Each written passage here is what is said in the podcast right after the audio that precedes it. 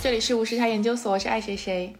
大家好，我是科科。我哎，我是觉得今天这期节目很很特别啊，就是一个我期待很久的话题。美食是最不可辜负的一件事情啊。今天很开心，是我两个最喜欢的博主，一个是美食博主，一个是美食评论博主。对，业余美食评论博主，对兼职斜杠对来来做客我们节目，所以我今天这期节目我觉得也很隆重，然后我们在的这个地方也很优秀，对吧？就是我们这个还是来到了我自己私藏已久的这个诺言酒馆。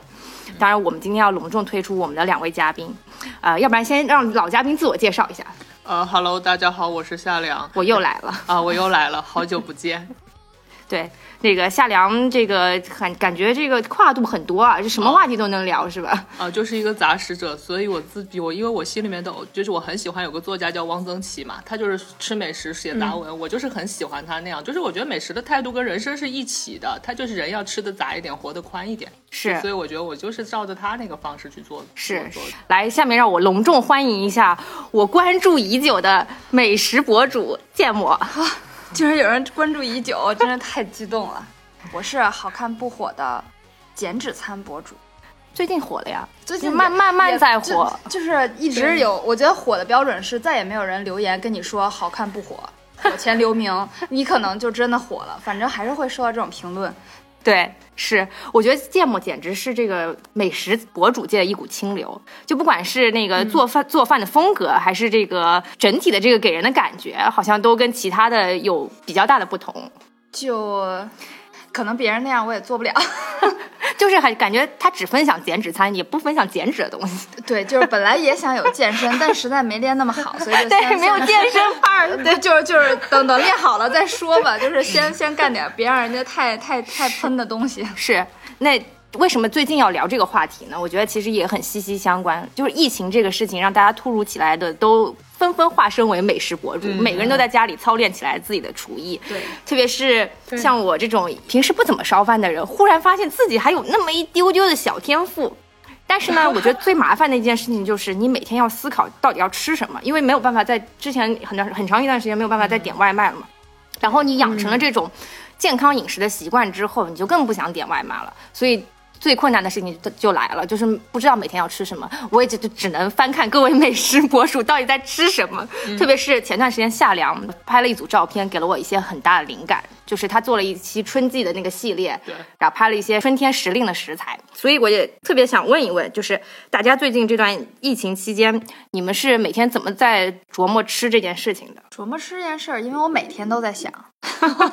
就好像没 脑子里没点别的事儿了。而且你每天早饭都不一样哎。对，但是就是，就其实我觉得疫情期间对我的影响不是很大，只不过就是之前我是随时想吃什么，你盒马一个小时就能送到，到现在就可能就尤其前段时间每天十二点要抢第二天配送名额的时候，我都觉得真是疯了。就是 天天双十一，天天十二点要看跟别人抢这个配送名额，但是大体上吃什么，可能因为就是毕竟大城市，你可以买到的东西还是比较多的。然后之前拍节目的时候，也会有人说什么超市啥也没有，家里什么也没有，我就觉得嗯，尽量把自己做的东西要简化一点，不要让别人需要买这买那才能做啊。劝退，对对，哎，最怕劝退了。但是，但是我看那个朋友圈里头，就我觉得疫情期间大家最喜欢做的东西就是很麻烦的东西，就是能明显透着大家时间很充裕啊。对，就是感觉平时之前本来可能可能是一个商业精英，就感觉在这个疫情期间转型做厨子的这个概率非常之多。对他那个火的一阵儿一阵儿什么凉皮儿，然后面包，对，所有人都在。浪费时间的做任何一样的，就是想让这个饭能时间长一点，可能大家就不太知道该干嘛吧。对，挑战不可能。而且还有一个原因，就可能说是这个疫情期间，它物资供给不充沛，然后突然开始充沛起来的时候，就是这样报复性做菜，我觉得也有这样的概率性。对，对，就跟之前红遍那个 Instagram 那什么 Dalgona 咖啡一样，就是不能好好泡咖啡，非要把它打成泡泡。我觉得是因为大家太闲了。那个也蛮浪费时间的。如果你家里没有打蛋器的话，对对对，最开始那个博主是不是就是拿手打的？我就觉得我的妈呀，打四百次。因为我住的那个地方在东城区那个故宫角楼，就是你所几乎你哪怕很多物资是配送不到的，它只有周围附近有一个特别小的菜市场。然后那会儿买菜，我就觉得我在我在一个特别这种。就是荒地过年的感觉，因为它每天的 蔬菜都非常的少，就是你要买一个什么橙子，基本上量都特别的少，然后你还得早上去买，你就感觉过上了大爷大妈那个公园遛鸟的时间作息。对，你说买买菜这个，就就所以就是，而且你在那会儿买菜，你会特别的害怕，你不想跟他有任何的这个面对面的交流，然后就是说那会儿能买的东西就极其的少，感觉就是在买白菜、买土豆、买等等等。所以我的冬天，我感觉我这是在，我就是感觉这个消就是消费降级的非常严重。我自己想做都做不了，然后各种什么配料好多也买不到，结果直到这个就是大年初八、初九之后，然后物资逐渐恢复之后，我在那报复性做菜，我才开始了我的美食美食博主之路的。哦，就因为之前物流也断了。对，就是基本上盒马你抢不到，而且盒马好多配送不到我那个位置。对，盒马还好多断货，就十二点也断货。对，而且最后剩下来都是一些很贵的有机蔬菜。对，对，对，对，对，对。还有那个，就是比如说外卖，你就不用盒马，你就用美团外卖去到菜市场找嘛。结果你发现菜市场开的也基本都没有，就是结果现在目前为止来说，我就很习惯的去外卖上到菜市场去挑菜。其实它会比盒马就划算的很多，因为有好多他要去跟这个盒马抢这个客流嘛，所以他必须降价，东西是差不多的，是这样的。对。我相信那个爱谁谁现在也在正在经历着我们当时经历的那一切，对，对的，简直了。像我觉得对我来说，真的生活习惯上有超大的变化，因为我以前是从来从来从来不做饭，然后现在就是不得已必须要做饭，然后还要去买菜，从认识蔬菜开始。我觉得我以前。只能认识个 七七八八吧，就现在就是什么都要认，然后还要想办法做。因为就像刚刚夏良说的，我们这边像肠道这边很多东西也经常会就搜到就买不到，然后而且我会想吃一些以前在餐厅经常吃的，所以我现在就自己有做什么卤肉饭、盐酥鸡啊。我觉得会做了以后，第一想法就是我再也不要花十几块钱去餐厅买那个卤肉饭了，因为自己做十几块我可以吃两天，量真的超大。但美国这边鸡蛋全都搜到，因为美国人特别喜欢就烘焙，就烤各种蛋糕什么。哦，对，是还有面面粉，不是也就是卖空？哦，就是主食里头感觉用面粉还行。对，但我有一个问题想问，就是美国的话，超市就没有外卖，然后都要你自己去。呃，没有，其实城里是有的，但我们这里住的就是比较散，所以就是在那个超市的附近，它有一个，比如说几公里之内是送的，但我附近就没有那个能够配送到的范围。然后像 Whole Foods 就是一定要抢，我根本刷不到，就是太难刷了，可能跟盒马差不多吧，就是要半夜十二点开始抢，然后能抢到一两个星期以后的这种。两个星期以后，感觉有一种过计划经济的这种画面感。对，两个星期以后怎么感觉疫情都结束了？对，就是计划经济那个度然后就是感觉拿着粮票，我要候着这个就是定点定时，只是变成了电子粮票这种感觉。美国人民也不容易，就美国有一些人可能就低保户嘛，然后他们会收到一张三十块钱那种抵价券，去超某一个超市那个换食物的，然后就你就会看到发的那一天，然后那一家超市门口就会排超长的队，可能排几个小时，就为了买三十块钱的东西，因为他们真的就是是可能生活很受影响吧，又没有工作什么的，确实。您正在收听的是无时差研究所，无时差研究所是一档横跨中美的播客节目。我们希望通过播客带你去看更大的世界。如果你喜欢我们，欢迎在喜马拉雅、网易云音乐、苹果 Podcast、Spotify、Google Play 搜索并订阅“无时差研究所”。也欢迎在苹果 Podcast 给我们留下五星好评。不过说回美食本身啊，为什么我之前一开始觉得芥末特别的就是出类拔萃、卓尔不群，就是因为他的每一期的 Vlog 都非常的用心。就是对，真的，对，真的是什么意思？也就欣然接受别人表扬。因为我看到他的那个整个摆景，其实他是有一定脚本的，就是他不像说朋友圈那种随便你就摆一下、摁一下。到他的从这个走向，我其实觉得有日食记的那个构架，但可能说比日食记要略微的这个加长一点，或者是怎么？对，因为不想任何劝退。然后就我最开始想的就是希望大家看完了以后就说哇，这个原来这么简单就能做，我也想试试。就是我想做的那。那种就是你看完之后就想试的东西，不是那种很多的大号他们做的东西就会大家看个热闹。当然了，就是大家看这种视频为了娱乐没什么错，但是我我想就是希望大家看了以后觉得哦，这么简单就能做好，那我也要试。就我觉得被人跟做这件事儿是一个特别爽的事儿。所以就是比如说这种职业，就不也不叫职业，就是说持续性输出这个教做菜的这个博主来说，他最大的乐趣之一是有人拿着这个交作业了，是这样吗？对，就是啊，他布置作业的，对，哦就是收到作业就很爽，但是这也说明有人理你嘛。是 要是没有人理你，也也挺尴尬的。对我之前就是很不喜欢做饭，是因为可能以前看的一些美食类节目都是，比如说大厨在教做菜，就觉得怎么这么复杂、这么难、这么高级。然后看了节目了以后，就觉得说，哎，确实可以试。而且我有一集很深刻，是前两周放的嘛，就是那个烤牛肉，然后还一直强调不用刷锅，我觉得这种就是对对很 很日常。就很符合普通人的心理，对不住对？的点。对啊、我觉得那个就是大家都懒得刷碗，懒得刷锅，所以那个就是一个很大的卖点。我觉得就那期还算挺成功的。对。但我想讲的是什么？我觉得它最特别的地方是在于，它还分镜头，一个东西它分了好几个角度在拍。对对对，就是呃，我我我最近一期的拍摄幕后有拍一点点，因为之前跟品牌的人聊，他们会觉得大家都觉得做博主特好挣钱，拍个照片就挣钱了，然后但其实都没有看到这个背后拍有多费劲，嗯然后但是我也。当然，肯定比我费劲的有很多啊，但是就是确实记录了一下到底是怎么拍的，我觉得也挺好玩的。主要是因为就是因为都是在家里头拍的，然后道具都非常简陋，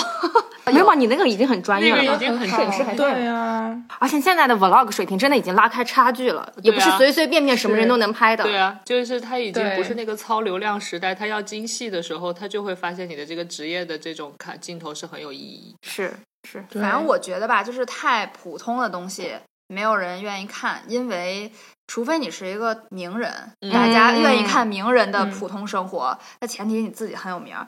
其他的时候，我就觉得，那我为什么要浪费我自己的时间看一个普通人的生活？对啊，对是。而且看视频又不像听音频，你可以干别的。看视频，他就要把这个时间都给你，所以我觉得不要浪费别人的时间。哎，对对对对，是这是这样子。但是我觉得你的这个拍摄的过程当中，其实也注重了几个激发食欲的点吧。我觉得至少就是你肯定是经过精心考虑过的，包括这个刚刚我们说到鸡蛋掉下来那个镜头，然后还有一些 ASMR 的一些东西，声音的这个这个滋养，很重要。，对，有专门收音的设备，对吧？就是你看的那个啊连相机的那个，但是那个有一个缺点，就是有两次就是忘插线了，然后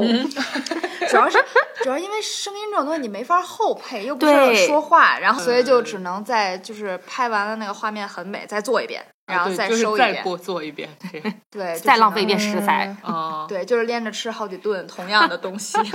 就是我记得当时，因为我这边不是要拍酒嘛，因为酒你要拍下酒菜嘛，就包括好多声哦音，你是其实是有的时候其实是这样的，就是它需要用一个比食物本身可能声音更大的东西去对对对配。比如说有一期是做那个煎萝卜或者是怎么样，其实萝卜本身的那个滋油声是不够大的，因此你就需要再去放那种什么肉或者是那种啊就是那种更爆的东西给它放大一点，因为就是说那种煎烤型的东西，这样才能有更大的食欲吧。其实就是大家就是说其他嗯你说至于好不好看，这些构图它有逻辑，但是声音是不是刺激人，其实是有个公式的。就是最直接的把就是嗯物品的那个东西给你放过来，包括你像《舌尖上中国》，你看他拍肉，他会把那个就是切肉的横切面放的特别大，就是那个纹理，就是要非常直观的刺激到你，这样就是你必须要戳到它那个点。对，是，就是大家还是比较关注食物转化的这个过程，对。就比方说它从一个生的样子，然后变到它后来熟的这个样子，这个过过程当中慢慢转换的那个变化的过程，其实最让人觉得有食欲。你看，像那个就是微博上经常容易引起一些争议的美食，其实都是比较摆，就是很好看、很艺术化，哦但是它没有，它不冒着热气，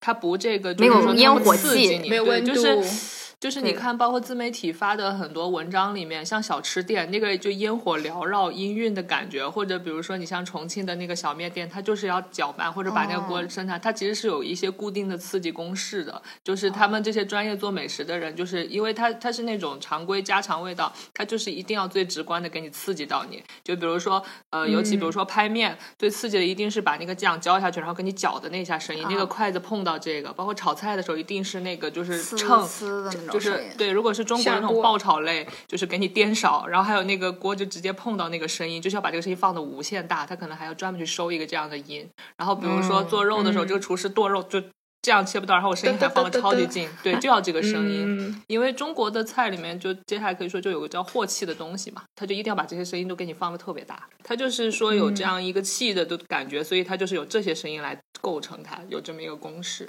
嗯，哎，你会参考别人的这个视频或者怎么样吗？我我特别那些角度喜欢看的视频，我觉得在国内都不太火。就是我特别喜欢看那个 YouTube 上那个 Peaceful Cuisine，就是一个日本的一个小哥，但是他那个视频现在已经授权嗯给国内的一个平台，一直都会搬运嘛。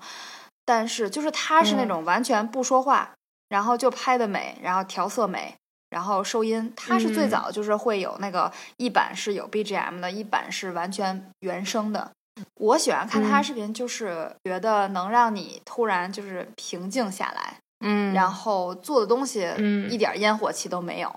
但是他做什么无所谓，我只是想看他的那种感觉。但是我觉得这种嗯东西，因为他拍的真的是太好看了，所以可能就是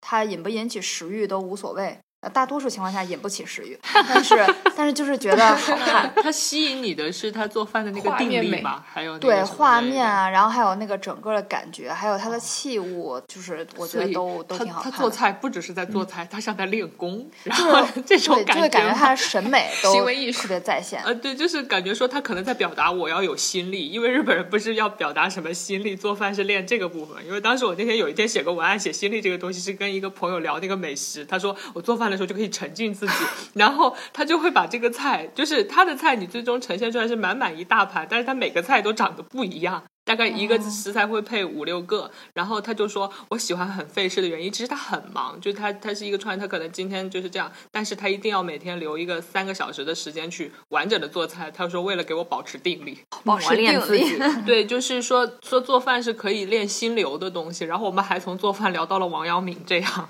就是一个很有意思的人。哦，那我就知道你们是哪个路数的了。啊、对，对，既然刚刚讲到这个纪录片吧，关于美食的这种这个视频，其实我觉得从《舌尖上的中国》开始，这个中国的美食纪录片的水平其实已经越来越精良了。嗯，然后包括现在出现了一系列的陈小青后来做的这个《风味人间》，然后这两天也也在播的这个《风味人间二》。然后还有前段时间很火的这个什么沸腾吧火锅，我觉得整体来说的话，中国的美食制作其实也一定程度上接了地气，同时也达到了这种比较高超的技术水平。对我，我不知道你们还记不记得，就是《舌尖上中国》，我觉得多少菜让大家都很印象深刻。我我到现在还记得那个毛豆腐，啊安徽的那个毛豆腐，哦，那个那个，对对对，那个我后来去安徽出差的时候，我还吃，我就觉得那个玩意儿还真的挺好吃，但有人吃不惯，但我觉得它有点像因为它那个 cheese 形。式形式就很那，就比如说像云南的那个乳饼或者这些东西，如果你是长在了你的点上，你就会特别喜欢这个东西。哦因为徽菜是一个嗯这种重咸、重厚、重油的这八大菜系里面，所以它可能如果是你的嗯爱，你就会爱的不要不要的，就要那个臭味儿，就要那个咸味儿的感觉。对，除了这个毛豆腐之外，还有张爷爷的空哦空心空心面那个。挂面，对吧？我我哦。我就觉得好像那个时候捧红了很多的食物，然后风味小吃吧，应该算。对对对对对，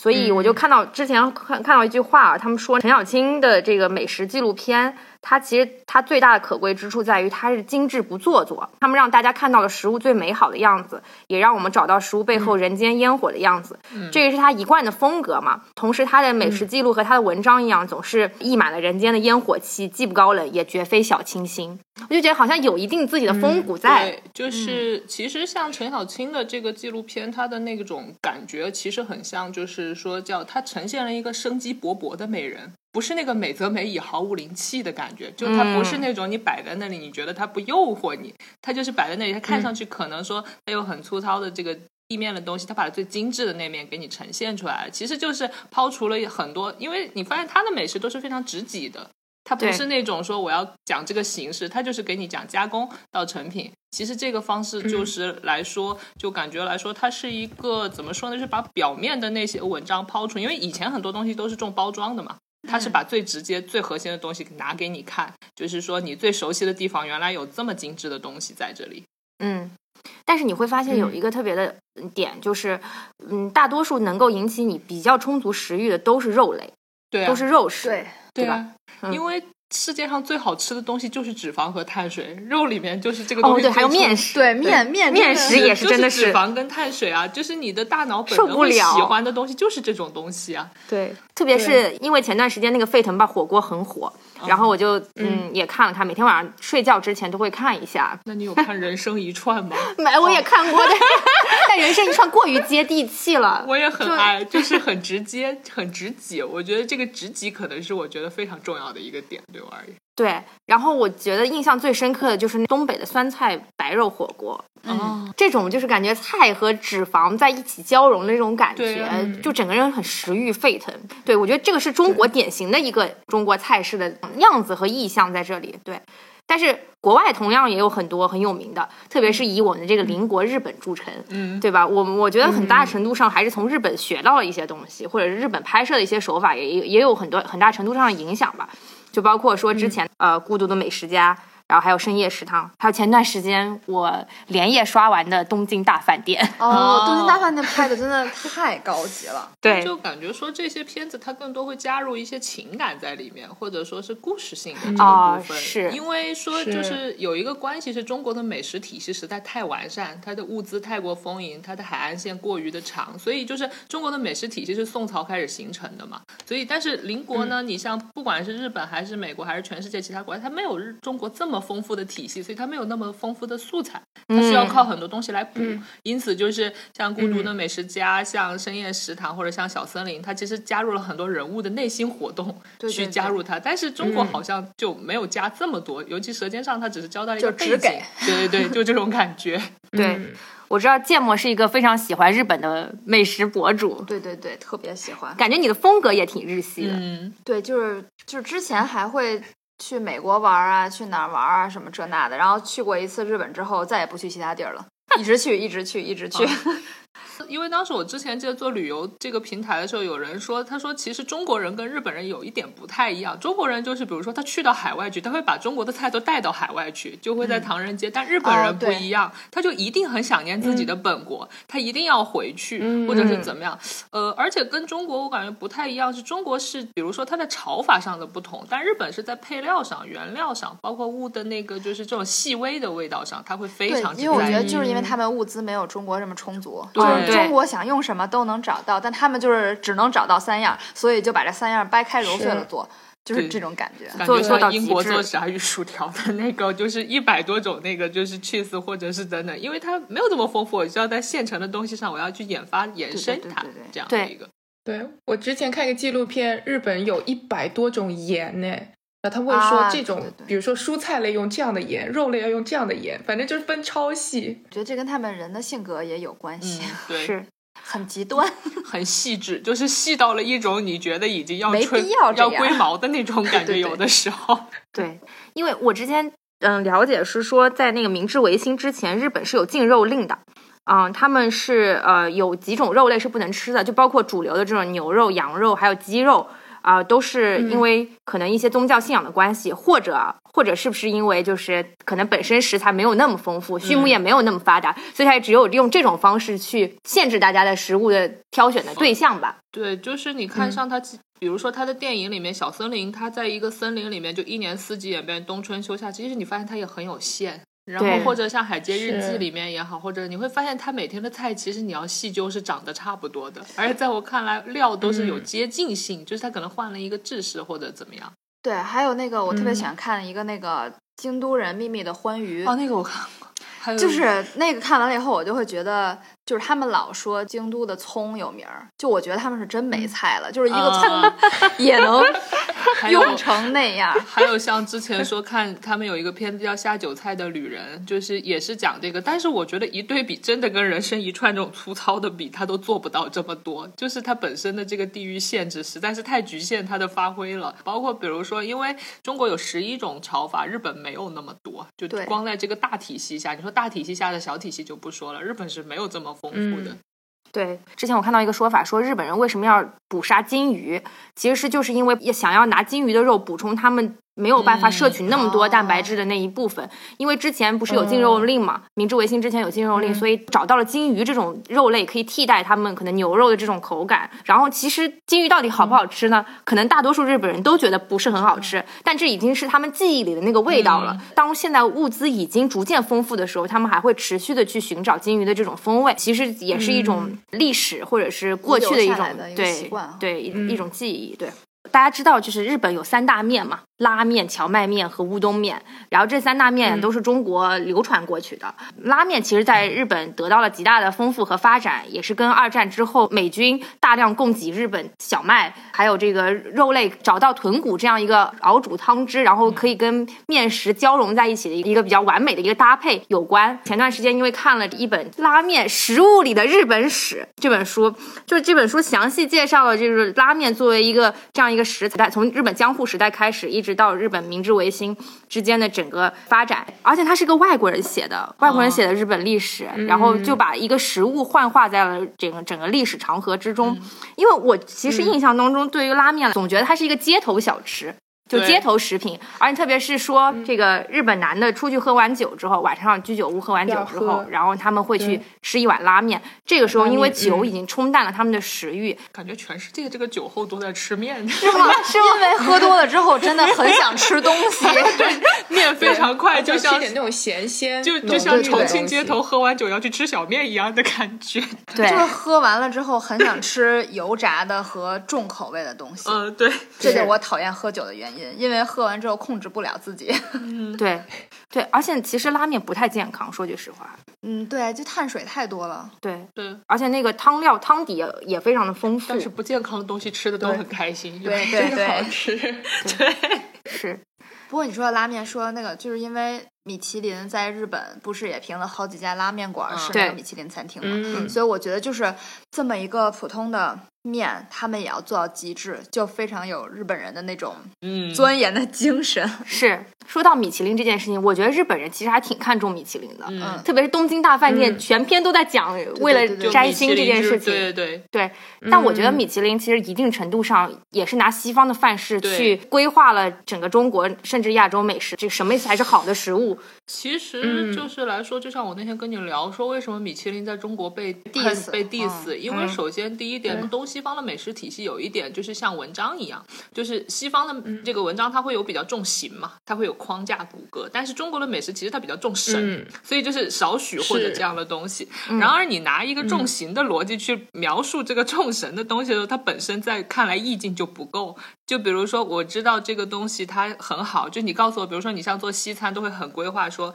呃，多少饭或者怎么样，你其实大部分人现在做的差不多。但是你去看中国，你就哪怕炒一个宫保鸡丁和西红柿炒鸡蛋，很多人做的也很难吃，因为他不懂油的用量。所以对这其实是有一个，因此我们就觉得说，就是有一种一个轮胎公司怎么好意思了，就是说来评价一个这个体系更为庞大的，你就像一个小城市的人，他怎么去评价一个大城市这种多元化的审美？包括他评价出来的这个几个餐厅吧，其实也比较有争议。比如说，你像在北京，他评价出来的这个三星最高的，居然是一家台州菜，你这个是没有办法让人在情感上对向人去理解的。包括他评价的大部分也是江浙类型，更重服务，包装很好，但其实这边很多人嗯吃不懂的一些东西。然后你全把南方菜作为北方美食的代表，这就更奇怪了。因此，就是米其林没有摸到门道，而且中国的精髓在炒吧，就不是这个切，就是制的那个火候，就是几分，嗯甚至他们的重点都不太一样，我感觉对是。但刀工也很重要。就刀工，刀工是很重要，但就是说，法国它是重这个切，因为它有很多冷餐的感觉。但中国是个热食的时候，它这个炒工，它这个就是尤其颠勺炒锅或者是等等这些东西，在西方是不太常见的，就这种感觉。嗯，我觉得外国的西餐类的摆盘摆好看，跟中餐摆好看了，难度系数完全不是一条水平对线。因为就他们那种感觉，就是食物的整块儿，然后你嗯摆好看，其实对挺容易。但中国，你说你炒成一锅了，你怎么把它摆好看？然后很后多坨了的美食也很好吃对呀。它不好看，但它好吃。对，就像我当时我记得像这个有一个菜，就那个叫 fusion，我都不知道怎么读那个。然后它的这种做法融合菜，融合菜的做法，它明显是更吻合米其林。但是这种菜放到中国，一般普遍会被评为不好吃，就是因为它不够的热。就是你明显是个中国食材做成了西方的那种形式的时候，大家也觉得是怪的。所以这两个我觉创意得就是说菜是不是？对，就是独立体系的两个东西来说，所以就拿了这个米其林东西，你硬在说中国的这个庞大体系的时候，就是它确实会有这样的争议。就是我觉得，就是还因为中国的这个地域很广，嗯就你说南方人的口味跟呃北方人的口味就完全不一样。然后当然了，我觉得好像南方人的口味会普遍会喷北方人，就说你们北方人 吃的很啊糙这那的。就像因为我的贵州朋友经常喷北京人，你们就只会麻将。对啊然后北京荒漠，然后美食荒漠，美食荒漠，我觉得麻将咋了？哎所以你是北京 对哦、然后我就觉得，因为大家的差异太大了，嗯你让这个评委也很难办这事儿。你像当时看到有一个这个 flag，我记得在知乎上还是在豆瓣上看，就是北方人第一次吃到南方的菜，下面有大几万条评论，但是南方人第一次吃到北方的菜，只有几百条评论，因为两个流量都将近在一百万的浏览量。因为你看八大菜系里面，北方菜系只有一个鲁菜，京菜是鲁菜衍生而来，但剩余七个可全在南方，而且最强大的两个，一个我觉得是粤菜，一个是淮扬菜，它全是南方系的东西，所以恰巧因为确实是南方，它要丰富一些。然后这个评委你来到了北方，你就衡量一个这个就很奇怪，在我看来。是，但那我想到另外一个问题，你们觉不觉得，其实米其林也一定程度上规划了，告诉我们说什么样才是高级的餐厅，对什么样才是高级的料理。我我觉得潜意识里，中国的这个美食其实也一定程度上被规划了，他会认为说嗯一道一道上菜，对吧？每个就放的很少，同样注重服务，这个就是一个高级的料理。但其实不是这样子的，对啊，就是一听它的逻辑就是又贵又吃不饱。我们觉得就是中国，你想，比如说像像米其林，我觉得它进入香港那个就比较好，就它评了很多街头小吃，它很好吃。但是不知道为什么在北京或者在上海，它不可以去评价一些街头。他有他每次就呃必比登啊，必比登，但对对必比登还是一个餐厅，就是一个餐馆，啊它不是街头。像比如说我去香港，嗯我吃的那个公和豆品厂，它确实很便宜，就是折合人民币几块钱，我觉得我就觉得我可以享受到这个东西，我很沉浸在其中。而且香港，比如说那个面嗯或者什么出前一丁，我都觉得是很好的一个。我不知道为什么米其林进入到了内地之后，它就变得这么的不接地气。它竟然能在香港他是不是就是他进的太短了？他还没有精力去吃那些比较比较便宜的小吃那些对。我觉得中国大多数好吃的东西都藏在犄角旮旯里，就是看不见的巷子里？对对，对，就是需要当地人带着的那种感觉。嗯他们不是去成都只吃苍蝇馆子吗？就是其他的他就不信。就他藏在这种民间吧，就是所谓大家这个公众认可的东西。因为中国是这样的，就是你可以评价他的所有，就是比如说你是一个外国人，可以评价他所有东西，但你没有权利来评价他的美食。我们有一个这样的共识问题，就是你的美食不及我们的历史悠久，不及我们的体系丰富，不及我们的物资丰富，觉得你是不够格的，就这种感觉。我觉得米其林真是吃力不讨好。对，就他每进一个中国的城市的时候，我觉得应该胆战心惊，慢慢再进。所以我记得这次米其林很多餐厅，因为就是说，虽然厨师也跟我们有一些认识嘛，好多人就啊直接没有去领奖。因为他们哦觉得这个东西不配来评价中国的美食，他们觉得这个东西就其实他们有一些这种民族情节在里面，就是说我不需要一个西方人来评价我中国，中国的美食就是中国人说好就才叫真的好。那黑珍珠他们认吗？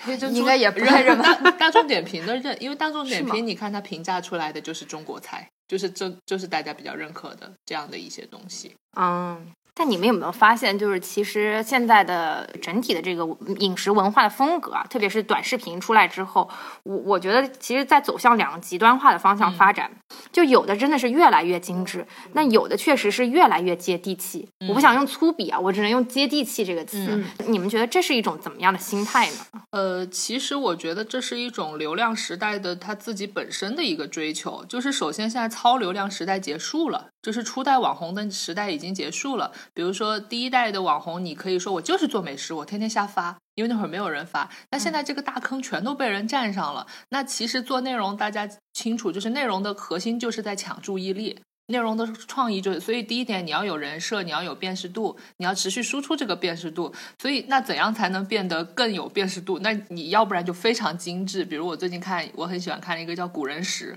或者说他比李子柒更为，他就是说把古人的菜谱直接复原到现实当中去。那么要不然就是更接地气，比如我很爱在快手看的类似于雪绒堂这样，就是每天一个超大的锅给你搞这种，因为我觉得只有这种东西是我自己不会去干的。就是我自己做不到的。那比如说哦这些家常菜，我完全自己做得到。就是说这些，比如你说正常什么笋啊，或者是春天吃，我自己都能做，我干嘛要看呢？我一定是要更有辨识度的内容，所以我觉得这是流量时代的自然选择，而且加上你比如说像呃这些平台，它也会去扶持这样的特点内容，嗯这样才能说我抢到我这个平台的差异化，就类似于我平台出品的网综或者等等，我一定是要抢大家的注意力的。所以就是说，我觉得博主自己也会去选择这种更能够占据流量的，比如说我之前看有一个朋友做这个雪碧鸡丝凉面，他就自己也会去选择这样的内容。所以就是说，他从这个家常有爆点的，对，就要不然就越来越接地气，或者是越来越粗暴，要不然就超级精致，超级精致。我觉得这也是你去推一个艺人，是美食也是一样的风格。我觉得，嗯对。我忽然想到一点，那天夏良跟我说，一看芥末就是不是全职在做美食博主的。为什么？为什么能看出不是因为全职？的美食博主，其实准确而言，我调我跟一些 MCN 机构聊过，他们会尽有可能的去做爆款，去推爆款，去设 flag。但是我看了你的这个微它比较平和，微。博来说，它不是那种煽动性的文案，甚至来说就是用的这种表情符号是比较少的，就是这些，它会有一些职业化的东西。觉得就是可能因为我自己不看那些东西，对然后我会看的，就是特别接地气的，就看徐大骚。啊，徐大骚骚我也很喜因为欢他。因为我觉得他不是接地气，就是你看他一个普通的吃饭，他切了很多机位，对，就会让我怀疑到底每是他自己设的机位，还是有人帮他拍，因为他换机位真的好烦呐。但他每一个就是换机位换的还行，就不会让你有一种视觉疲劳。我最讨厌的那种就是。怼个桌子跟那儿吃，就是那种吃播，我觉得很没有技术含量。但是徐大骚那个吃播，我就看得下去，嗯，而且觉得很很香，就看他吃东西。徐大骚就是很香啊，对吃起来。然后他那个我就还挺爱看的，但是爆款的这个我就是觉得，不管是不是有经济的压力或什么，因为我觉得就是做爆款的人太多了，大家可能会记住那个爆款，但不会记住你。但我觉得嗯如果想继续长久的做下去，还是希望大家不要把你设定为一个工具人，而是要对你这个人有一个全方位的喜欢或者是什么。就是就我会不想就要每个人要的东西对，人设是多面的。我觉得你还有吸引我的一点是，就感觉你的家庭很幸福。嗯就是就对你知道，我觉得我觉得这个是跟别人不一样的。你就比方说每天有人陪你吃饭，甚至是他帮你拍这些东西，然后两个人一起走过这么多年，就是我觉得这个是不一。一样的。就是最开始拉他出镜，结尾吃是忘了，反正就随便拉一下，然后 然后然后但但后来就会发现，就是大家还挺爱看这段的，然后到现在变成他会自己设计他要说什么，就去爱演，然后我就觉得哎，这个这个戏精本身本体是吗？对，然后那个就是大家会有时候弹幕会说啊，家属真配合什么之类，我就觉得这不是配合不配合的问题，这是他很热爱，自，己也喜欢这样。就他就会说那结尾，然后有时候会写一下结尾说什么，但后来他就说，哎呀，别说了，你写的话就太假，然后就直接说吧。然后就是就是他也很爱演这件事儿，再加上他自己不也做一个频道嘛，所以就是不是配不配合的问题，是超级 想上 镜的感觉。他自己有表达的这个欲望，对，所以我是觉得就是爆款，就是有一段你看你看 B 站吧，就是有一段他、大家都在做龙吟，啊这那的，然后我就会觉得就是确实很火，那小编推的也很猛，反正我就没做，再加上可能我也不会做，我就觉得没这个必要。然后吃播，我觉得吃播在各个平台都很火，就是因为大家可能都有一个想看别人吃这些东西的满足感。对，嗯但是吃播我我爱看的，要么就是像木下那种，就是长得嗯好看又巨能吃，很神奇的这种；嗯要么就是徐大骚那种，你看他那东西真的很香，很香。然后，但是我不喜欢看那种奇奇怪怪的吃的东西，就是那种看起来不会引起什么舒适的感觉那种，我就不爱看。嗯可能有一个原因，就尤其像我们看做电影里面，它就是艺人，它分两种，一个是流量艺人，一个就是说他是一些有想法的艺人。但是流量艺人的话，你看他就是一个爆款，你不可以有观点，你嗯就是一个这样的人，就就会发现他们不太会去发声，而且你发现他发的很假。但是嗯很多人会去看，你只要好看就可以了，你嗯我不需要去探究。你比如说像我之前看有一个东西，我觉得就是不好吃，就是珍珠奶茶方便面。这个东西火过一阵，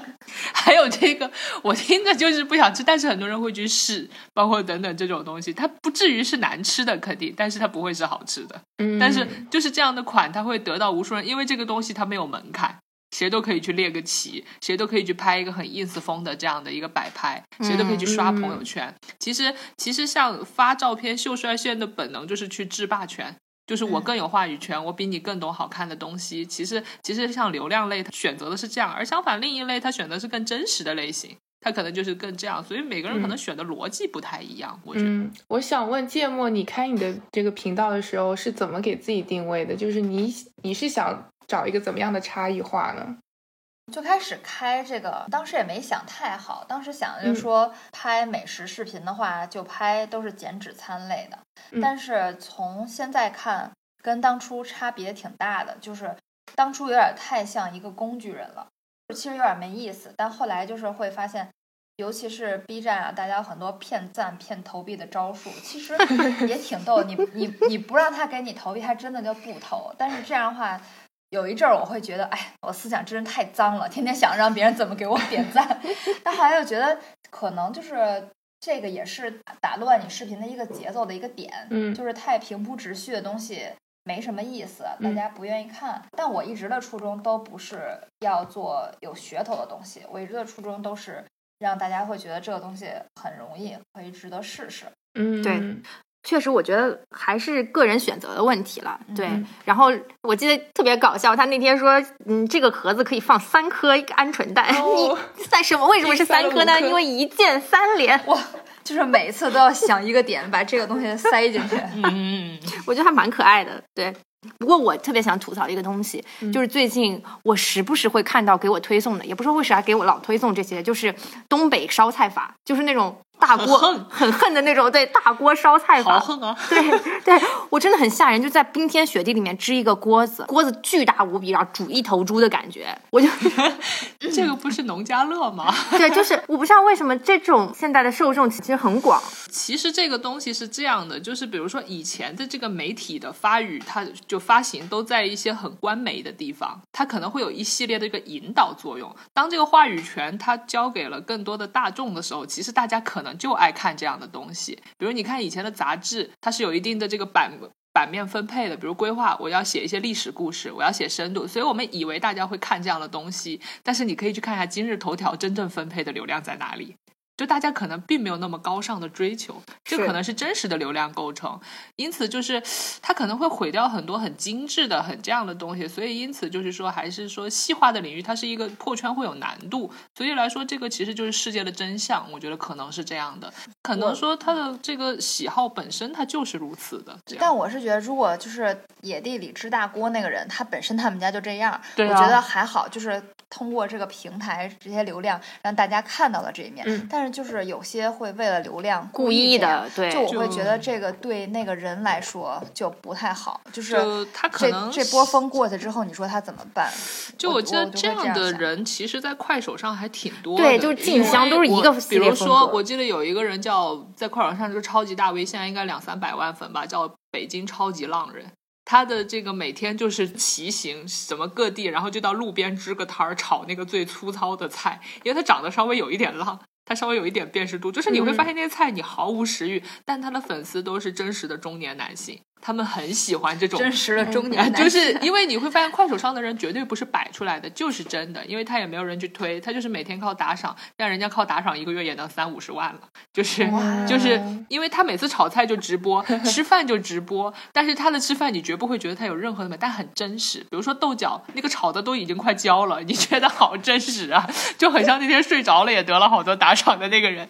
然后还有包括说之前有一个这个在内蒙他做那个烤全羊生意，他的。生意就很，因为他那个地方实在地理位置不太好，然后去的人又很少，所以他天天在那烤。但是他真的就靠这个在快手上火了，因为你会发现很多人其实。其实我们，因为我们生活在城市里嘛，喜欢精致的生活或者是等。但是其实你去发现，很多普通的老百姓，他最喜欢的就是要在户外有一个特别大的院子，然后我在疯狂的这个烧烤，随意的糟蹋这种感觉，就是他们就会觉得这样是他们的享受。包括比如说，你像我们想到这个野餐，我们会想到暮春之初，春和景明，风呼舞鱼。但是你去问一个那样的人，他一定想，哎，烧烤摊儿可以支起来了，对对对，还是我们搞起来，我们去农家乐。其实大部分人可能说的。不太好听一点，可能他的这个文化水平并没有这么的高，所以他会去享受这种，就是说很简单、最接近我本能的放纵。或者是干什么，就是嗨可以了。也有可能就是看一个徐大骚乐。那个你说，对，就是图一乐呵。对，但我也很不理解，就是为什么，就是比如说他们的受众是啊、生活没那么精致的人，但是这些人会那么愿意给他们打赏。就是徐大骚晒出自己的那个充电，我就很震惊，就是真的会给他打赏人很多。就觉得是自己隔壁老哥的感觉，你就自己串个门儿，开心开开心心。就比如说，你看那个刷潜水艇的，他就是我今天没事干，我就要打赏一下。因为你这种有深度思考的人，一定是你认为他写了一些很有观点，写的很好，我才给你但那个人可能就是啊，你今天这东西我就随便给你开开心心，你表演给我看，我就跟那个街头卖艺的艺人。那是一样的逻辑，其实在他看来，就是我就有人的捧个人场，呃有有钱的捧个钱场，有人的捧个人场啊，就那感觉。可能今天聊完了以后，我要换路数，你别，我需要别人打赏我。我真的觉得是这个逻辑，就尤其我那天去看有一些明星的直播，你发现就他们怎么也越来越接地气，像于震这些本来就，然后他说啊，我跟，然后他开始聊自己的人生哲理，然后真的会有人给他去这样很认真的听他去讲。其实我觉得现在就是像那街头卖艺的转线上了，这感觉，不过这个其实也说到一点，还是跟地域有关，嗯。对吧？我们为什么就是东北吃大锅就是东北，啊就是那个风格、那个 style 就是东北，但是你很难想象南方会做这样一件事情，没那么大的地方，吃的也不是这些东西。对对对总体来说，你们觉得哪儿的人其实比较讲究，最讲究？其实是江浙沪的文人，就包括你去看那个文化商人，也集中的出现在那一片。就比如你看，像当年那种特别矫情，就是在普通人看来是矫情的方式，全部诞生在那里。你比如说像沈复那个《浮生六记》，他们想要去野炊，还有像竹林七贤，他们又想要吃好的，但是他们又觉得这个就君子远庖厨嘛，所以他们觉得嗯有失身份，他们会雇个挑夫给他做荠菜馄饨，跟着他挑一天。对，就会干这事儿。哦最早，你像比如说像野餐来说，你像王羲之就能玩《兰亭集序》，就能写全世界最有名的名篇。但是你问普通人的野餐，我真的就是去支个大锅，是这样的。是。既然讲到南方，不得不提我们江苏高邮的文人汪曾祺。哦是，就是汪曾祺的写作其实就是一部美食史吧？吧对对美食的人生。对我觉得他就是，你看他的文字就有一种跃然纸上的感觉。我觉得现在视频其实取代了一部分纸质的这个作用啊、以前是你作家描写的时候，你会觉得哇，感觉自己身临其境，但现在是这个视频其实替代了这种作用嘛？对，但是你不得不承认，当年的文人还是非常讲究和精致的。嗯，就因为文化人，人家说为什么说不要跟他们谈感情？因为他们会把三分的东西写出十二分来，不要跟女女文就不要跟女文青谈恋爱，也是这个道理。就像我当年，你看很多人写这个梁实秋和汪曾祺，包括老舍写的很多文章，对北京是心向往之的。尤其老舍当年写过那个，尤其北边的那个桃子，还有那个什刹海的凉棚，喝那个茶汤或者是等等，我喝了一下，我我其实觉得它没有我想象中那么的好吃。包括像鲁迅当年写遍了北平的所有下酒菜，就鲁迅其实还挺能吃的，但你现实中去吃它一下，这样的下酒菜，其实我觉得跟鲁迅这个故乡的这个绍兴比都是有一定差距的，因为北京的很多美食文化是舶来的这样的一些东西，它并没有那么的精致，虽然它也讲究，但是离精致我觉得是有一定这个区别的，而且北京的菜我觉得比较局气。就是嗯它不是江浙的那种小巧，所以，它不小巧，一点都不小巧。所以就是来说，它在豪横跟这个之间，它讲究了一种台面上。所以北京的这个小吃比较灾区，但是大吃还是可以拿得出来的。所以的话，就是像这样一些东西，像汪曾祺，我觉得它也确实有美化的很多作用。但还有就是，他通过文字写出来之后，你读完了以后，你在你的脑子里头，你会自行加工一些，感情在里就头。包括嗯像汪曾祺写，一个是这个，还有他当年汪曾祺不是在西南联大的时期写过很多这个昆明的这个火腿嘛，或者包括茶馆等等，你就会对他很向往。结果我去到昆明那个滇池或者是附近，我觉得那不就一普通馆子吗？是因为在那个特殊年代，他写的比较规整而已。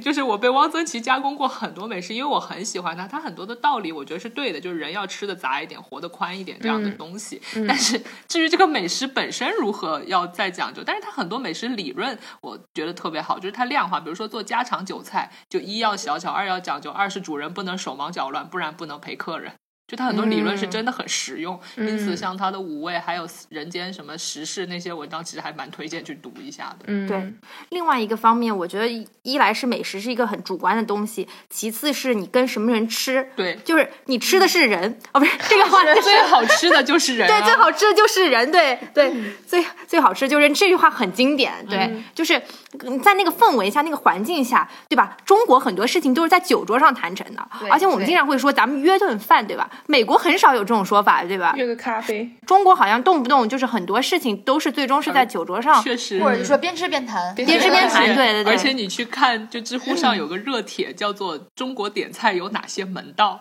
你看完你就觉得，比如说这个菜永远要比在座的多三位，这个汤要多少分量，哦。而且说这个举高捧低嘛，就比如说嗯。给领导给多大的领导，比如说什么要给这个领导先吃，这个领导他有好多的门道，什么部级干部、处级、局级 这些都有都有门道的，就是你不可以跟这个先碰杯，你要这样，而且尤其你是一如果说他的夫人在场，你需要怎么去做？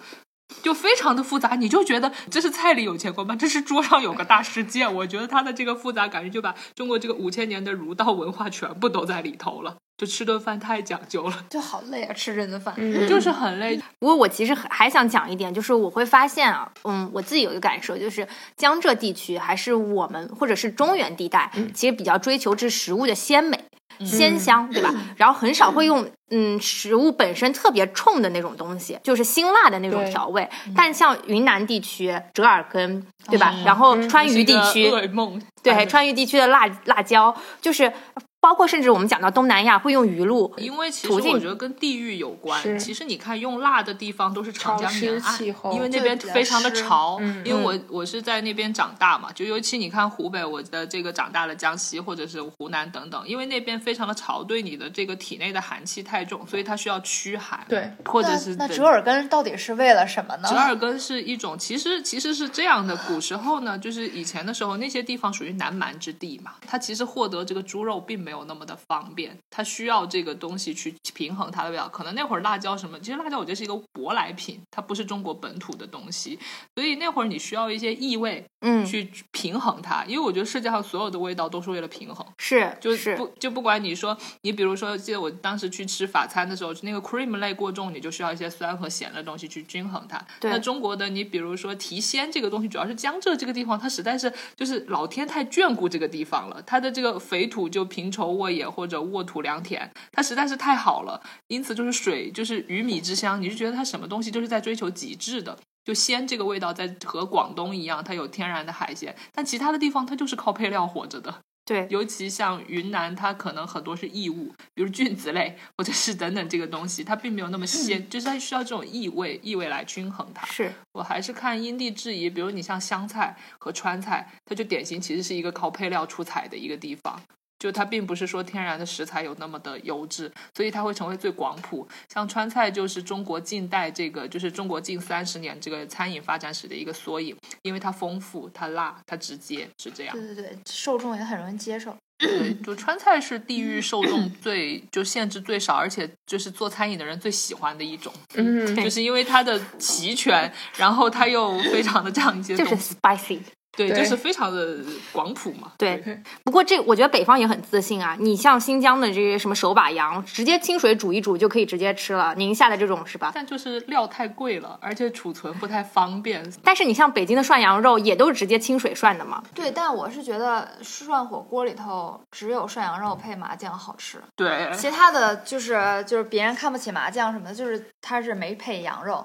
你比如说潮汕他们配的牛肉什么的，蘸那些还好，但我觉得羊肉就一定要配麻酱。对，不然不中和那个膻味儿，或者是包括比如说麻酱，其实我觉得麻酱很好吃啊，麻酱糖饼为什么大家不爱吃呢？这个东西。对，就因为对麻酱的抨击最广，是我一个贵州的朋友，然后他就会觉得麻酱就糊住他了，就觉得把把一切的那个东西都盖住了。大家其实一出生开始就带着自己的这个美食系统在定位，就你一定会去找自己接近的吃法。就我以前没有意识到有一个行为，但其实我后来是意识到的。比如说我吃粽子很爱蘸糖，啊但这个行为其实，在比如说江西南昌那个满街，就是你吃粽子就要蘸糖，就很多人会觉得这个东西很奇怪。比如我说，我认为要加萝卜干，要加这些东西是我的习惯。比如说你吃肉饼汤，你要加雪梨，因为我们那儿有个很好吃的东西叫雪梨肉饼汤，但是别的地方就觉得你为什么要加这么复杂的东西？我说提鲜啊，这个东西是这样的。包括比如说像有一些这个沿海地区的人，他们就会去追求那个海鲜。就是嗯。他就一辈子他会觉得这个，他们就觉得，比如说一个普通的什么炸酱面，怎么可能及得上这个东西？但是不一样，你从小的情感分是不一样的，嗯。就就你从小给的配比是不一样的，所以你最后你还是会回归你最早的那个美食习惯性，是这样。对所以就说嘛，食物就是你的过往，是你从哪里来，是你的历史嘛，对是也是一个民族形成的过程嘛。对，我觉得对不一样的东西你可以去尝试，但是到最后你还是会想要吃你最熟悉的那一口。对我就是一个中国胃，对吧？标准的这种。因为我记得有一个国文大师叫夏勉尊，他在自己《平屋杂文》里有一段谈吃，那个论调是非常经典的，就说中国的中华的民族文化其实是口的文化。就是是中在中国，就是他他这个形容其实还挺有意思，就是说衣不防污浊，宅室不防简陋，道路不防泥泞，而独在吃上，分毫不能马虎。就衣食住行四事之中，食的程度远高于一切，很就是他觉得有点不太协调。对，但是其实我觉得所谓的讲究要看放在那个时代背景之下。有一个片子叫《洗澡》，你看他们二锅头要拿个小遮仔，然后放在飘上，一定要配个花生米，这个其实叫讲究，只是可能不是我们认知的那个讲究。因为我记得，哪怕我们计划经济时代物资很稀缺，但其实还是有一个东西叫点心票。嗯如果你照理来说，就是比如说物资短，你怎么还有时间去吃这个呢？但其实其实就说明我们其实已经有这个概念了，就是我需要一些闲暇的这个部分。我觉得在吃上比较讲究，是因为这是他唯一最可控的一件事儿。对，就他其他的事情他都自己掌握不了，但是吃这件事儿，我吃什么，是他唯一能在自己能力范围内自己得到最大灵活度的一件事儿吧。所以他就可能嗯觉得，那今天这么不顺了，那不如就吃顿好的。就是吃一顿，有什么不开心的吃一顿就好了。你像我们形容很多东西，在尤其的那个中国语言上来说，其实它对于这个事情的形容很多会用吃来表达。比如说我们讲这个故事，它写的很有层次感，其实这也是味道里的东西，嗯所以它就会用这哦味道去形容一切，因为它需要调动你五感的时候，其实味道是最容易调动人的。对，嗯通感的修辞手法。对，不过我们的观念啊也慢慢从吃好向吃健康转变。这个时候不得不提我们的这个减脂餐博主。对我前两天还在吐槽，我说芥末你是不是都不做炒菜？就我哇，这是别人对我最大的误会。你要不要证明一下炒菜可能是，但是是不是炒菜比较油？炒菜不放油这件事儿，最近在弹幕里也被喷，但我觉得 只要你有一个好的不粘锅，不放油咋了？就是食材里面的油不就够了吗？是就是嗯肉类本身有油啊。就为什么一定要放油呢？我觉得就是因为我之前很胖，然后从我减肥以来，就是我这个口味的改变，确实是变得清淡了。然后我会偶尔想吃火锅，但是没那么想，因为我毕竟你这个人生目标也不是去当比基尼冠军什么的，嗯，所以就是在放纵自己的时候，就把这种很油的菜啊什么的，就交给饭馆就好了。嗯就平常自己在家吃饭，就尽量吃的清淡点儿。我觉得，就我我倒是没觉得自己亏待自己了。对，但是吃健康这件事情，其实也是我们在食物供给充足到一定程度之后的一个思想的转变吧。这个其实跟这个人类食物进化史也有有一些关系。之前高晓松做那节目的时候，不是说过一句话，他说不知道是人类驯服了小麦，还是小麦驯服了人类，就是说小麦的出现让人类不再需要一个庞大的胃去消化那么多的草料。因为之前大家吃草嘛，或者吃生肉，吃这种肉食，但小麦出现能够很快速的给人这种能量去补给，所以人的胃就越来越小，然后把更多能量提供到脑部的发育，所以人才变成了现在今天这个样子。这个整个过程当中，胃也在被训练。你变得吃清淡了之后，你其实发现你自己负担也没有那么重。而且说我这个是问这个身边就尤其四十岁左右的人，他吃不动了。哦吃不到对，人岁数对对对变大之后，确实胃口就是会变小，就是会说，我年轻的时候这得吃几碗饭，但是现在吃不下去了。就尤其你去看，比如说你公司的一些年纪大一些领导，他他的脑子其实还想能吃，但是他的胃已经吃不下去了。他消化不了，就消化不了了，难受，难受？就消化能力的这个下降，就会导致说，那既然我的这个胃的配额很有限，那我就要给更值得的东西，就时间价值上也需要。因此，就是来说，这个我觉得所谓变精细，是所有这个时代发展到了高度发达都这样。就哪怕你看赵宋时期或者唐朝，它初期也很糙，但到后面它就越来越精细，越来越精细。尤其我特别喜欢的一本书叫那个《东京梦华录》，它其实就是一个开封城的一个逛吃笔记。然后你去看，里面有一千多种菜，哦，就是中国的，然后中国迄今所有的美食文化都没有超出那本书里的记载。就那会儿哦艺术饮食都高度的发达，后面就是包括到了南宋时期，我们去看《孟良录》，也没有它那么齐。就嗯所以来说，其实我觉得汴京系是所有时代，就所有的朝代，他都会这么做的。因为你去看，包括《东京梦华录》里面，他的那个饮食追求也是脆嫩爽滑，是就是跟他的极简审美是一样的东西。包括或者来说，看那里头就那会儿的宋朝人，我觉得现比现在讲究多了。就是说那会儿有外卖嘛。他打包的盒子都一定要有有外卖啊有那会儿有，你看《清明上河图》是有一个外卖小哥的，这个就是、哦就是他那会儿打包就包括那会儿吃饭要用银器，就是一定就是你看这个讲究程度，至今就是达不到那个水平。因此，我觉得只是说我们在不断重复以前人过的生活罢了。但刚刚就是我们也讲到了很多，就是食物越来越精细嘛。其实归根到底就是其实是两个方向嘛，一个是对风味的极致追求，一个是它的呈现、它的 presentation 这个事情。那从对风味的极致追求上面来说的话，其实我自己最近在家里猛然烧饭，也有非常深的体会。猛然烧就是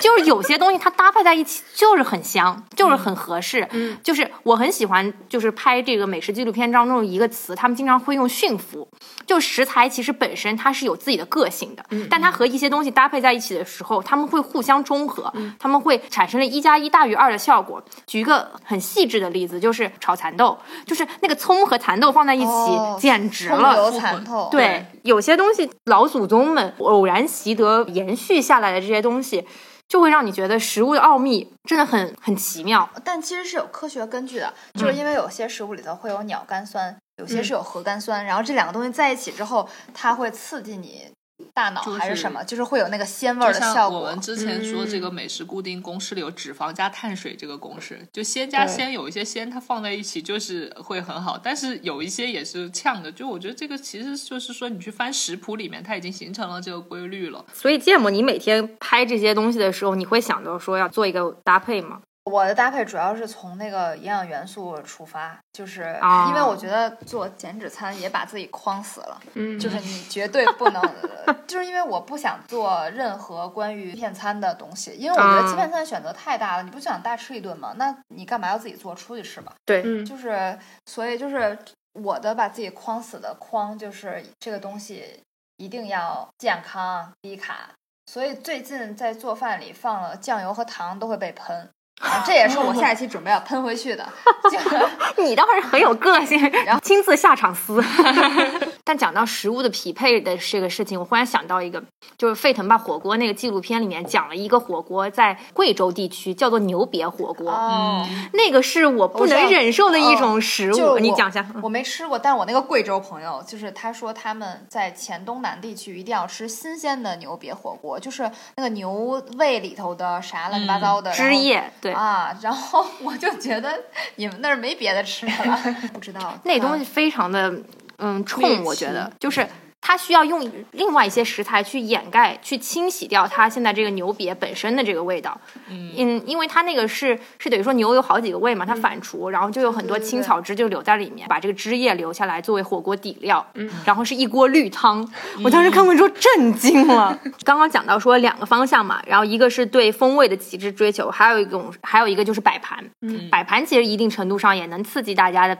的食欲和味蕾。然后，但之前芥末也说了，就中餐其实很难摆盘，嗯然后摆盘确实也是一门艺术和学问。作为这个减脂餐博主，平时是怎么摆盘的呢？一定要盘儿里东西少。就是盘儿里东西多，啊绝对不好看。然后一定要有那个大餐盘儿的留白。对，包括你像摆盘，你看拍中国的美食片跟西方美食片，它逻辑是不太一样的。西方的美食片它更多是单独的一个盘，我要侧重它盘内的这个造造园，就有点像我们那个造远景艺术里头的那个感。但是你看中国的美食纪录片是满满当当，特别一多桌一桌，或者是啊一堆一堆的碗，它有一种那种整齐划一的那种，就是视觉刺激。就中国美食不太在这个餐的具体的这个位置，它是在整体的一个整体性上，我觉得非常像这个宏大叙事的一个支片，就你感觉非常的哇，这个阵仗好大，就很美的感觉。中国那个纪录片就是很，比如说什么什么菜，然后最后浇油，浇油的那个点一定是会让特写，然后会放很多。但是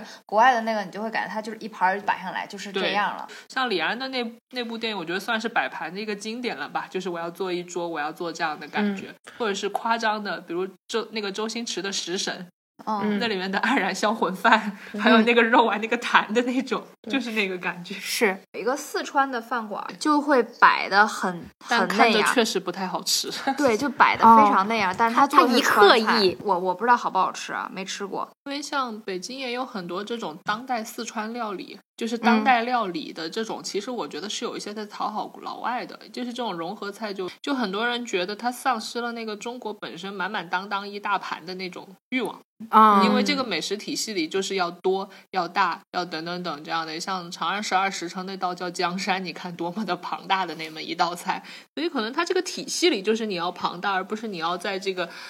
餐具里面要摆出一个多么多么好的，而且包括我当时看昨天有一个拍美食视频，他一直没有人去点赞。我后来发现有个问题，他做的都是中餐，但是他的背景全都是 ins 风，他看着就不好吃。中餐就是好横的、直接的，包括等等那种把过程全部给你抛开来，就像《舌尖》那个体系下的东西。对，其实也就是场景跟本身的味道，我觉得也有一定的这个讲究搭配吧。而且像你看，好看的美食摆盘其实也是黄金分割比例的。嗯，就是你像说三盘菜，它一定是这里、这里、这里这个点，就是拍照的时候人所在的那个位置。对，然后包哦括或者你看说，比如说盘子一多，就是要高高低低垒砌的感觉，它就是一个这种，就是比如说你看那个空间感，对，就是比如说去街头小吃摊，他就是一定要把那个配料摆的几十个在那里。对对对，嗯凉皮儿就一定要摆的琳琅满目，让你觉得你在家做不出来这种感觉 吓退你。就是感觉有一些数学上的这个公式在那里，因为啊后来拍多了的人就是会有这个公式，包括像美食的职业的美食摄影师，就是说你这个，比如说酒你要倒下去，它就是倒一下那下最好看，你空摆在那儿它就是不好看，就这种感。对，光摆那儿就看皮儿了嘛。其实聊到食物本身啊，就是有些食物它其实存在，就像我们刚刚讲到什么粽子啊之类的这些食物，它本身存在是有特定的意义的。我们可能也就那个时间会吃它，就比方说前段时间青团呀，有些时令的食物和特定节日的食物，好像也构成了我们整个食谱当中的一个比较重要的环节。就是我们觉得好像说这个季节不吃这个这个东西，感觉就不圆满了。对，因为以前的时候节气它应应时而生的这个东西它就是那么多，嗯，然后你其他东西你就一年四季能吃，你能不能搞点特别的东西出来？嗯。所以就出现了这种，比如说春天的笋，然后有些食物，而且它只有在那个时间是最好吃的，就比如韭菜，对对对对对，就所以说春初早就春初对对对对。春初早酒，因为有一点我发现真的，春天的韭菜特别的鲜嫩甜，你不需要加糖，它都很鲜，但是一到夏天你就感觉是臭的，对对就是人最好的医医生最好的时间你要吃它。就是因为有好多菜真的到了后面就不好，比如说现在反季的东西也很多，但是你发现就是没有那么香了。就比如说水果，这个在大棚里种出来，你觉得就是没有那个，比如说西瓜，冬天吃到的西瓜，它可能就是没有没那么好吃夏天那么好吃。那你说这个，我想起来，就是因为不是疫情嘛，然后我一个朋友说，这个冬天没有吃到糖葫芦，觉得不完整，哦因为糖葫芦就是要放在外边卖啊，这种就是怕可能不卫生。食物是我们跟这个季节最深的一个联想吧。嗯，对，可能节日的这个意象越来越淡化，但是跟食物的这个连接还是在的。嗯，就是你你像现在过春节对吧？其实大家也没有以前那么的热闹和重视了对吧？嗯。但是其实我们印象当中还是应该要大吃一顿，或者是肯定是要吃点好的，对对吧？然后那个聊这么多美食啊，我们最终还是要问问博主的事情。这个毕竟这个身份不能丢，对吧？我们都是有身份的人。对，哎，我觉得建模的拍的东西或者他做的主题，其实还是比较偏洋范儿一点。嗯，对，因为有好多三明治什么的。对对对对对，然后 bagel 啊、三明治啊、什么南蛮炸鸡是吧？还有还比较偏日式一点的。对对对对这个是你自己本身比较喜欢的，还是因为减脂餐其实这类比较适合？不是，就是比如说这期里头，它会有那个无油的那个鱼香茄子，就是主要取决于我最近吃什么。反正我大体的思路就是平时吃什么就分享什么吧，嗯然后就不想故意硬凹一个人设，因为我觉得那样也不持久。所以这样的话，就你分享的东西势必不会是爆款吧？但是我就平时都这么过的，所以就是属于细水长流那类的吧。嗯嗯。那你自己做了这么久之后，你发现你自己的受众大致都是哪一些呢？我觉得我的受众会是百分之八十是愿意做饭的人，就是他是会真的看你这个东西去操作一下的人，不是看好玩的，看好玩也不会看我的节目了。所以讲了这么多受众，我发现杠精真的无处不在，厨艺界也应该有很多杠精。来谈谈你的体会。哦，被杠的话，就我刚刚开始还是会认真下场跟他说，但我后来发现有些人就是为了杠而杠啊，那就直接拉黑。就有些呃，我的标准就是这个评论如果是在讨论的态度，那我觉得大家讨论这很好啊，就是互相谁也不能说谁是百分之百对的。这种的话，我就会愿意回一下，大家互相说。对，我就觉得这个有什么好杠的？大家，我就然后我翻下厨房，我就发现下面哦，下厨房杠精超级对呀，而且下厨房杠精会让我很不理解的就是，老师我这个没有，我能有什么替代吗？对，不能，你就换一个菜谱不行吗？你没有买去呀，我就觉得。这种杠精我就不能理解了，就是现在淘宝和超市都这么发达，你没有老师，我没有泡打粉，我能做这个吗？不能，老师泡打粉能用酵母代替吗？哎，就是这种，我觉得他们可能都懒得回答，但这种人真的非常多，是。因为想搞创新，就可能是善意的想搞，然后还有一种是需要刷存在或者发泄一下吧。我觉得就自己搞不出来还怪老师，我觉得就很奇怪。我做失败我就默默承受好了，然后为什么还要怪到别人方子有问题？对，反正健身房的杠精真的非常多啊，而且很多人是不看那个老师的那个什么 tips 啊，然后就直接啊直接自己上了是吧？对对对，包括有很多店，就是说吃饭的里面很多店主嘛。他们做的那个菜，比如说有一些湖北菜，或者是这种地域的菜，到这儿有一些变化，这是肯定的，吃不了那么多辣。然后就我当时我去写点评，因为我的点评也是八嘛，所以写的比较多一些。然后它底下就会有很多人留言，这个菜不长这样，它凭什么可以长成这样？这跟我从小认识的这个菜就不是这样的，为什么？就是我说，我就说它变化怎么了？我说我也觉得好吃，就是真的有很多新出来稍微做变化会有这样，而且你们讨论的美食这个东西本身就是一个普世价值的东西嘛，就是大家谁都可以谁都可以来聊聊一聊。对，嗯，我觉得非常开心啊这期节目聊了这么多跟美食相关的内容。人的本质吧，就是离不开吃这件事情，就是对人类来说啊，吃是本能，是礼节，也是艺术。所以我觉得，嗯，能够。借这期节目和我两位最爱的博主一起回顾一下美食这件事情，让我自己也觉得很兴奋，也很开心。然后这个在节目最后啊，既然刚刚提到那么多书，然后我们找出一本还可以的书，然后这个送两本给大家，然后到时候这个大家去微博留言转发这期节目，就可以抽奖送两本这个刚刚提到的这个拉面食物里的日本史送给大家啊！这个 希望大家多多支持啊！本节目第一次送福利啊，也是托两位博主今天到来的这个福气。这期节目就到这里。那谢谢大家，也谢谢两位的参加。嗯，那大家晚安，拜拜。拜拜，谢谢大家的时间，拜拜，拜拜。哦，大家多去关注一下芥末和夏凉的微博、B 站。哦，对，B 站，谢谢。对，记得一键三连哦。嗯，好的，拜拜。and reminds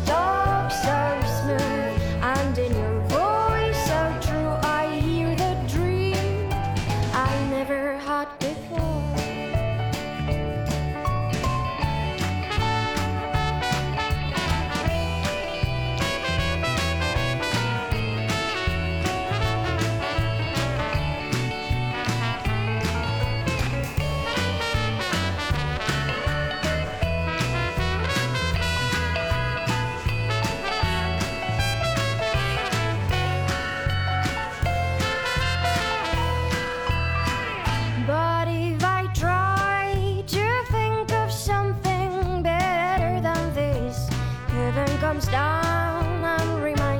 luck. We live